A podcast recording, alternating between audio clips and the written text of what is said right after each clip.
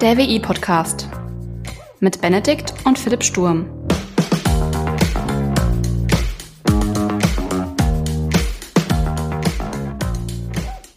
Hallo und herzlich willkommen zur 21. Folge des WI-Podcasts. Hola Philipp. Moin Benedikt. Wie ist Studium? Macht immer noch Spaß? Macht immer noch Spaß. Erste Teilmodul abgeschlossen.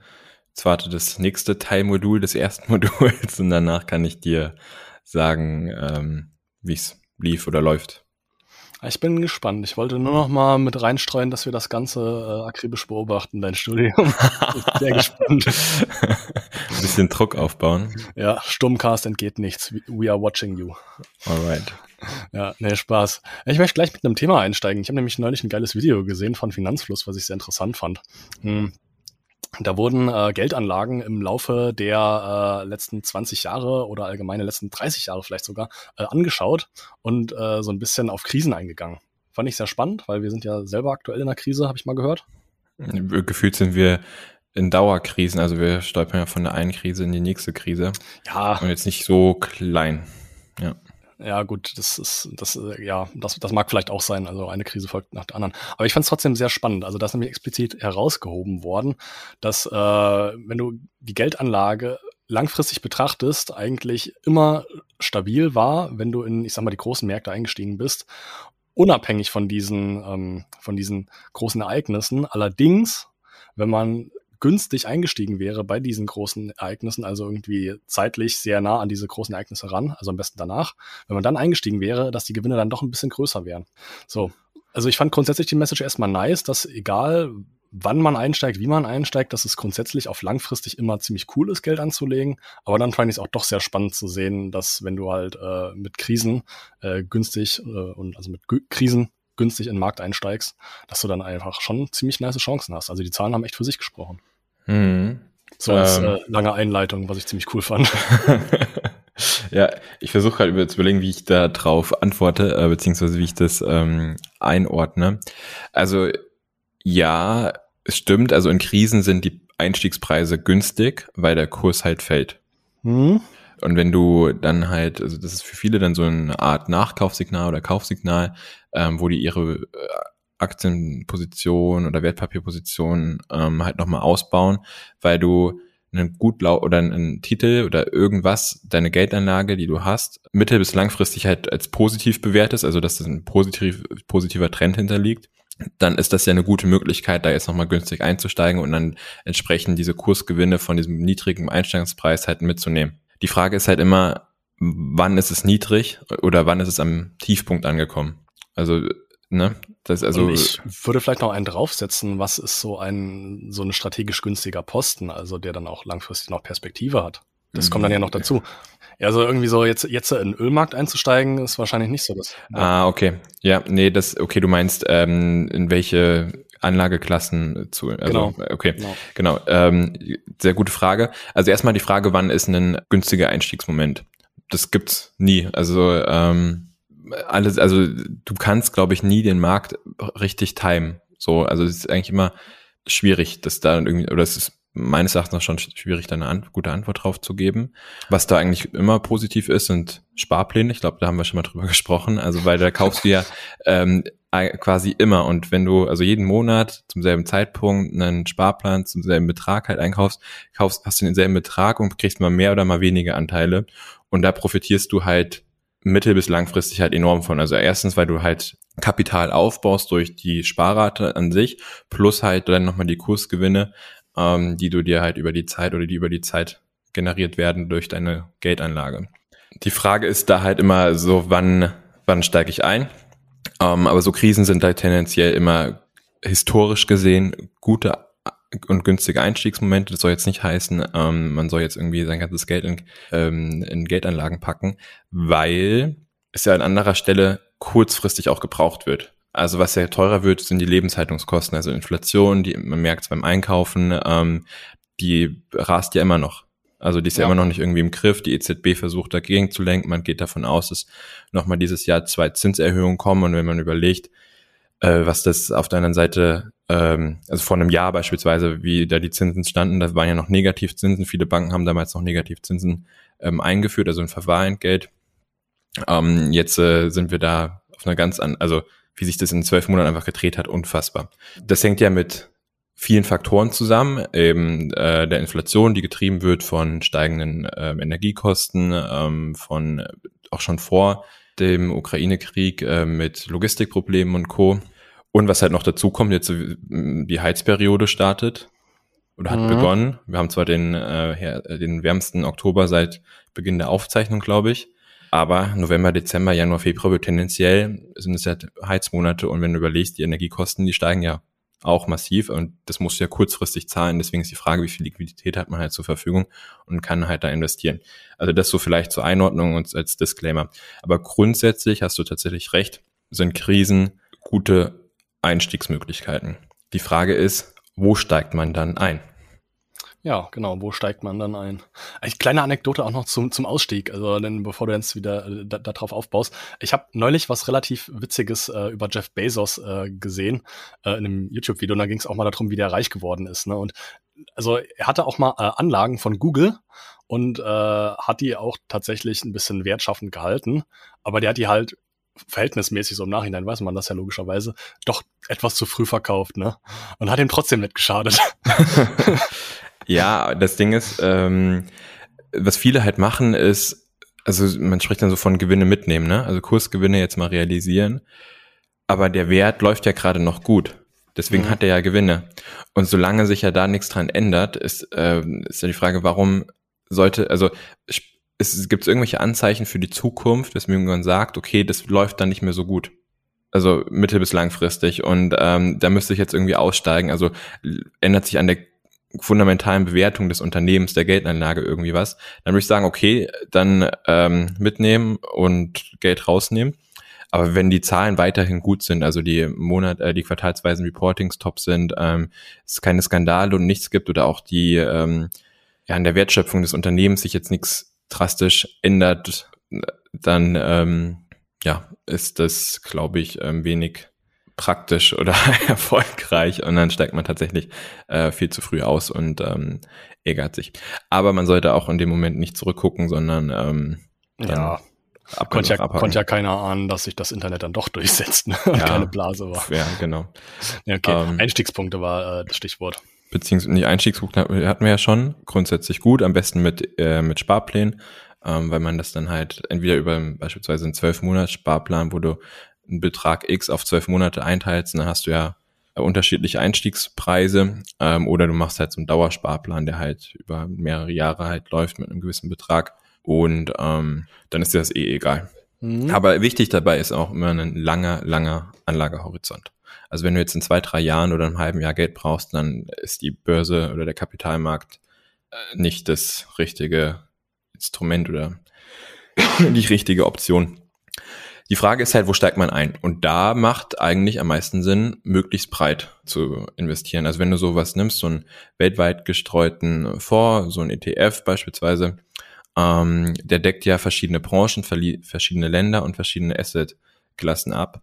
Und irgendwas läuft ja immer gut. Also ist ja. Das, das will ich hoffen, dass immer mal irgendwo was gut läuft. Also beziehungsweise, also es läuft ja nicht alles gleich schlecht oder gleich gut, sondern das ähm, ist ja schön diversifiziert. Und dann, wenn du jetzt zum Beispiel dir Technologiewerte anschaust, die während Corona ähm, und der äh, Niedrigzins- oder Nullzinspolitik äh, der EZB oder auch der Fed in Amerika, ähm, konnten die ja in Wachstum investieren ohne Ende. Das hat die ja nichts gekostet. Jetzt, dadurch, dass das Fremdkapital halt teurer geworden sind, steigen natürlich auch die Kapitalkosten für die Unternehmen, was Wachstums, also zur Finanzierung des Wachstums halt angeht. Entsprechend sinkt die Bewertung, weil das Geld halt heute weniger wert, also das Unternehmen halt ja heute weniger wert ist, weil die Kosten in Zukunft halt höher sind. Also so Discounted Cashflow Verfahren ist da das Stichwort. Ähm, auf der anderen Seite kann man ja schon stark davon ausgehen, dass erneuerbare Energien, äh, sofern da die Produktion und Co. halt alles ähm, entsprechend auch aufgebaut werden können, gut laufen werden, beispielsweise, ne? Also weil ja irgendwie, man sollte davon ausgehen, dass wenn man, dass man sich von ähm, Gas, Öl und Co. nicht mehr so, also politisch nicht abhängig machen möchte, aber auf der anderen Seite auch umwelttechnisch. Ähm, ja, ja, das wird immer, wird immer so im Nebensatz so erwähnt, obwohl das eigentlich teilweise auch ein Hauptargument sein könnte. Ne? Ja, das, das Umweltding, das, das spielt auch noch eine Rolle. Ja, das Problem ist halt immer, ähm, das Umweltding ist halt so, also bewusst so äh, ausgedrückt, aber das ist ja kurzfristig nicht super greifbar, ne? Also ja. jetzt, aber der wärmste Oktober, der seit Beginn der Jahr, äh, der Wetteraufzeichnung so, ist halt schon mal ein Statement. Und das ist ja jetzt nicht irgendwie mal irgendwie Ausnahme, sondern wir hatten auch einen fucking heißen Sommer, so einen super trockenen Sommer. Letztes Jahr hatten wir im Ahrtal Überschwemmungen des Jahrhunderts oder also so diese Wetterextreme nehmen ja halt krass zu. Ähm, aber trotzdem ist es für viele halt irgendwie so ein mittel- bis langfristiges Ding, was halt super abstrakt ist, äh, zu greifen. Ja. Und ähm, sowas wie jetzt der Krieg und äh, oder auch diese Energiekrise oder der Energiekrieg, äh, wie manche den ja nennen, äh, so das ist ja super nahbar krass, also super greifbar, auch noch ein ja. bisschen abstrakt, weil ich meine, das haut dann erst richtig ein, wenn du neue Abschlagszahlungen machen musst, irgendwie dein, äh, deine Preisbindung ähm, da ausgelaufen ist, so dann haut das ja richtig ein. Aber das wird ja jetzt irgendwie in den nächsten Monaten ähm, auf die meisten Menschen halt zukommen. Und entsprechend ist es halt irgendwie gerade präsenter gefühlt, so bei vielen Leuten. Ähm, aber eigentlich hast du recht, ist das Umweltding ähm, sollte uns sehr stark beschäftigen und wir nicht nur beschäftigen, sondern da sollten wir also Lösungen umsetzen. Nicht nur finden, sondern umsetzen ist da, glaube ich. Ja, wichtig. Es, es, freut mich trotzdem, dass es immer mal wieder noch erwähnt wird und nicht quasi aus der aus dem Spektrum des Sichtbaren äh, dann doch entrückt. Ja. Ja. Ja, das ist schon sehr, sehr spannend. Also das, diese, diese, diese Krisen, dass sie auch irgendwie Chancen bieten und auch irgendwie zum Nachdenken anregen und auch bestehendes Verhalten auch einfach mal so hinterfragt wird, finde ich, äh, ist irgendwo was Positives tatsächlich. Ja, man da, das darf man aber auch nicht überbewerten. Also ja, es gibt also so Krisen stoßen Änderungen an und haben auch so einen Bereinigungseffekt irgendwie. Aber jetzt, wenn du mal, mal Corona nimmst, was da hat ja E-Commerce massiv geboomt. Ja. Also Onlinehandel lief ja unfassbar gut. Die sind jetzt natürlich auch komplett am struggeln. Also so ein Zalando, About You und Co. Auch Amazon, die laufen aktuell nicht so sonderlich gut, weil dann die Marktakzeptanz oder das Kaufverhalten sich doch nicht so nachhaltig geändert hat bei den Kunden und doch noch im stationären Vertrieb eingekauft wird ähm, und so weiter und so fort ähm, und entsprechendes Geschäftsmodell dann nicht in Gänze aufgeht. Auf der anderen Seite, wenn du überlegst, Homeoffice äh, oder mobiles Arbeiten oder so Hybrid-Lösungen sind jetzt auf einmal möglicher. Also es ist nicht mehr so 0 und 1, sondern es sind auch so Zwischenlösungen und so weiter und so fort ähm, integriert worden, aber das ist ja auch stark durch Corona getrieben worden, weil man gemerkt hat, okay, es funktionieren Sachen. Ja. Also das ist eher, glaube ich, so ein Akzeptanzthema. So, es funktioniert ja jetzt auch und dann könnt, kann das jetzt irgendwie anlaufen und weiter genutzt und gemacht werden, weil hat ja irgendwie anderthalb, zwei Jahre ganz gut funktioniert. Aber warum sollte das jetzt nicht mehr funktionieren? Ähm, aber trotzdem wie im Onlinehandel ersichtlich, ähm, ja, ja, das, das finde ich halt auch sehr spannend. Also man hat zwischenzeitlich auch gemerkt, also auch wenn man sich die Zahlen von Amazon insbesondere angeguckt hat, ne, dass die da äh, von Corona einfach profitiert haben. Äh, mussten dann ja auch zwischenzeitlich Kapazitäten hochfahren, Sachen ausbauen. Ne? Und dann geht's dann ja auch so, wie ich jetzt in BWL 1 ja schon mal so ein bisschen gelernt habe, so das Unternehmen will wachsen. Das Unternehmen muss auch ein bisschen wachsen, um halt irgendwie, mh, hm, naja, am Markt noch bestehen zu können. Aber jetzt sind wir ja an diesem Punkt, äh, wie du schon sagtest, die Nachfrage geht wieder zurück. Die Leute wollen doch nicht mehr so viel online shoppen. Das hat sich so in einem, ja, ich weiß nicht, in so einem Pensum eingependelt, wie es vielleicht vor Corona oder sowas war. Aber es ist nicht mehr ganz so krass. Was machst du jetzt mit, äh, mit diesen neu geschaffenen Kapazitäten, also als Unternehmen? Wie, wie, wie gehst du damit um? Das ist eine sehr gute Frage. Also im Worst Case, fire and hire.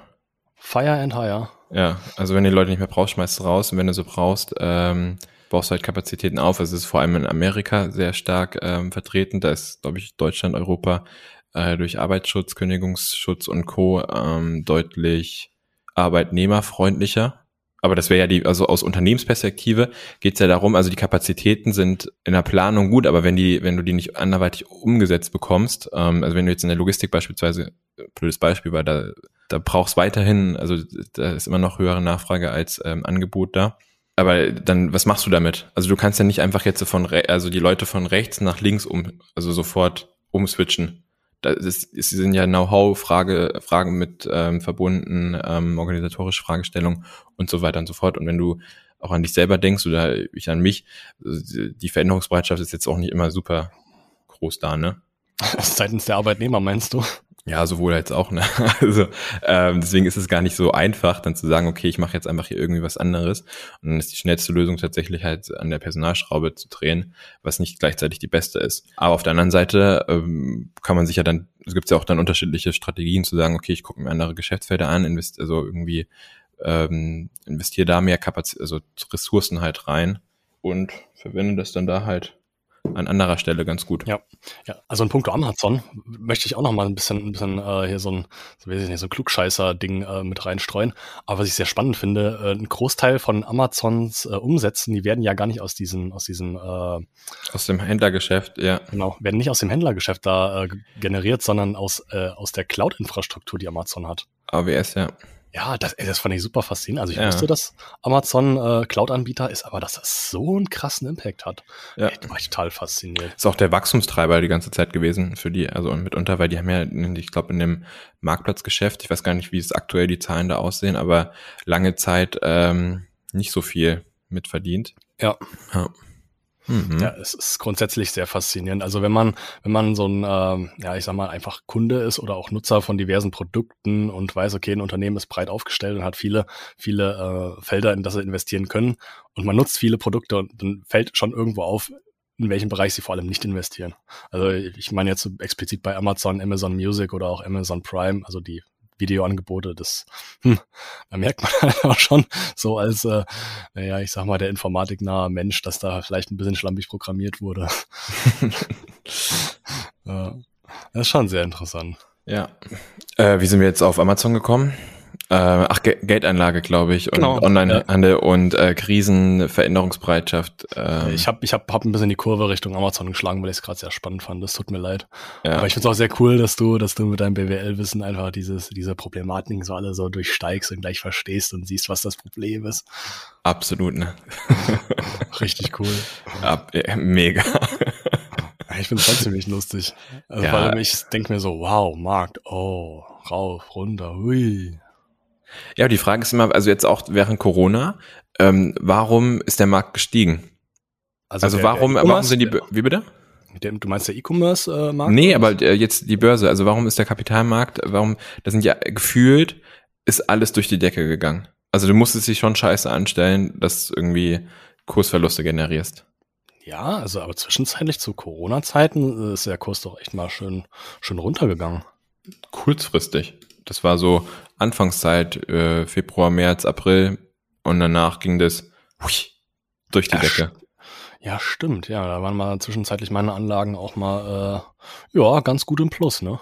Ja, also lag zum einen an einem günstigen Geld, also Nullzins, du hattest gar keine andere Option. Auf der anderen Seite ganz viele Unterstützungshilfen äh, und das Geld musste, also wollte ja auch irgendwo hinfließen äh, und dann ist es an den Kapitalmarkt geflossen ähm, also sind ganz viele Faktoren halt irgendwie mit, ähm, mit reingegangen. Wenn du sowas wie GameStop anguckst, Meme-Aktie, so äh, das Geschäftsmodell während Corona so als rein stationärer Handel so schwierig, ne? Also Läden sind zu, wie soll das Teil irgendwie ähm, Umsatz oder äh, generieren? Aber dann haben sich da halt ein paar Leute zusammengefunden und die, die Aktie halt ähm, To the moon.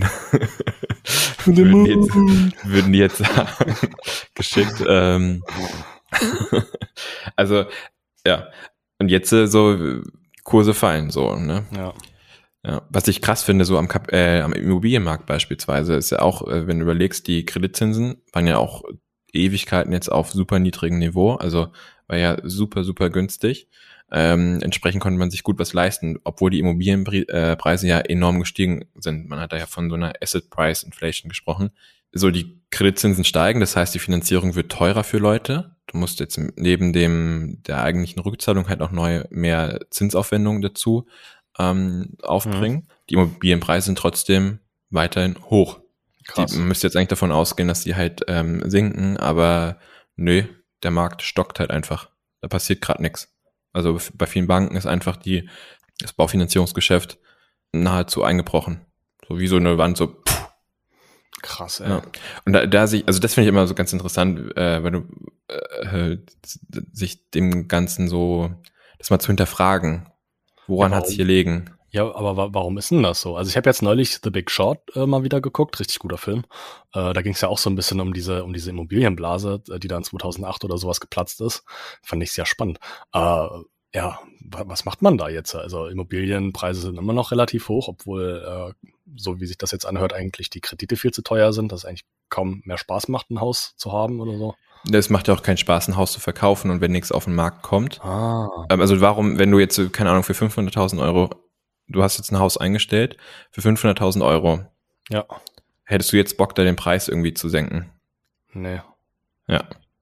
Ja, krass. Also so, ist, ist, das, ist, ist, das, ist das dann so, dass man sagen kann, okay, also wenn Angebot und Nachfrage einfach beides halt scheiße ist, äh, dass das dann halt einfach, ich sag mal, sich dann wieder die Waage hält und deswegen so, naja, sich gerade so ein bisschen stagniert? Ja. Ja. Wow. Also das, du findest halt keinen Gleichgewichtspreis, so. Ja, Cool. Also und ähm, entsprechend sinkt die Nachfrage dann halt oder das Angebot, je nachdem. Faszinierend. Ja, das ist aber Volkswirtschaftslehre. Ja. Vor allem. ja, da erinnere ich mich hier noch an diesen einen, einen Witz äh, aus einer der ersten Folgen, ne? Äh, wie ging ja, der nochmal? Mit den Opportun Opportunitätskosten. Mit den, Opportunitätskosten. Ja, wie der Unterschied zwischen einem VWLer und einem BWLer oder sowas. Die ja. Opportunitätskosten. und du dich dann so gefreut hast. Ich verstehe es halt bis heute nicht. Ja. Ne? Aber wenn du Irgendwann, glücklich bist, bin ich auch irgendwie. Irgendwann wirst du es verstehen. Ja, ähm, nee, aber so diese Zusammenhänge zu verstehen, äh, finde ich, ähm, oder was heißt zu verstehen? Also ich würde jetzt nicht sagen, ich verstehe sie vollends, aber so eine so einen Eindruck davon zu bekommen, so ein bisschen so den Nebel zu lichten, ähm, wo, was da jetzt mit einfließt. Da spielen ja unfassbar viele Faktoren mit ein. Ne? Also ja. das sind vermutlich die offensichtlichsten, ähm, die ich hier gerade so, so nenne. Und dann gibt es ja Leute, die beschäftigen sich den ganzen Tag damit und ähm, selbst die wissen dann noch nicht mal alle Informationen. Das sind ja auch Sachen, die du gar nicht wissen kannst von außen. Also sind ja so, ja. ist ja alles so ein Outside-In-Blick, aber keine Ahnung, wissen wir jetzt, wie es bei Amazon gerade abläuft. So. Nee, überhaupt nicht. Ja. Genau. Ähm, deswegen, ja. Ja, finde ich super spannend. Also, aber was also, wir machen können, ja. Lass es doch, lassen wir öfters über so Sachen sprechen, aber auch über Unternehmen oder Themen, wo du auch so Informatikperspektive mit reinbringen kannst. können wir gerne, können wir gerne mal versuchen. Wenn du, wenn du ein paar Vorschläge hast oder von mir aus die Zuhörer ein paar Vorschläge haben. Ich bin, ja. bin da offen. Gucken wir uns mal irgendwas an. So eine Case Study. Ah, ja. Boah. Ja. So ein richtiger schöner Studiebegriff, so ein Case Study. Ja, ne? Ja. Da, äh, bereiten wir mal eine Case Study auf. Ja, alles klar. Ja, also für Ideen jederzeit gerne her. Ähm, auch Anregungen, Kritik, ähm, ob wir da zu oberflächlich sind, falsch unterwegs seid, ob ihr eine andere Meinung hat, immer habt, ähm, ja. immer her damit. Wir freuen ja. uns auf Feedback. Lasst gerne ein Abo da. Ein äh, Like heißt das nicht bei Spotify, sondern eine Bewertung oder bei Apple Podcast, ähm, je nachdem, wo ihr es hört. Und schreibt uns gerne auch mal auf Instagram. Unser Instagram-Game ist ja hochgefahren. Das äh, wird jetzt äh, to the moon. to the moon. ja, und, oh. für und für Feedback gerne auch eine Brieftaube schicken, die nehmen wir auch gern. Genau. Fühle mich so ein bisschen wie so ein Boomer. Ja. Oh, warum? Weiß weil, nicht, die, weil, die, weil, der Rücken schon wehtut, wenn du aufstehst, oder? Ja, es fängt jetzt an, Benedikt. Es fängt jetzt an. Echt? Bei mir hat's nie aufgehört. Alt auf die Welt gekommen. Das erste Geräusch, was ich gemacht habe, als ich auf die Welt aufgekommen bin und mich gestreckt habe. mein Rücken.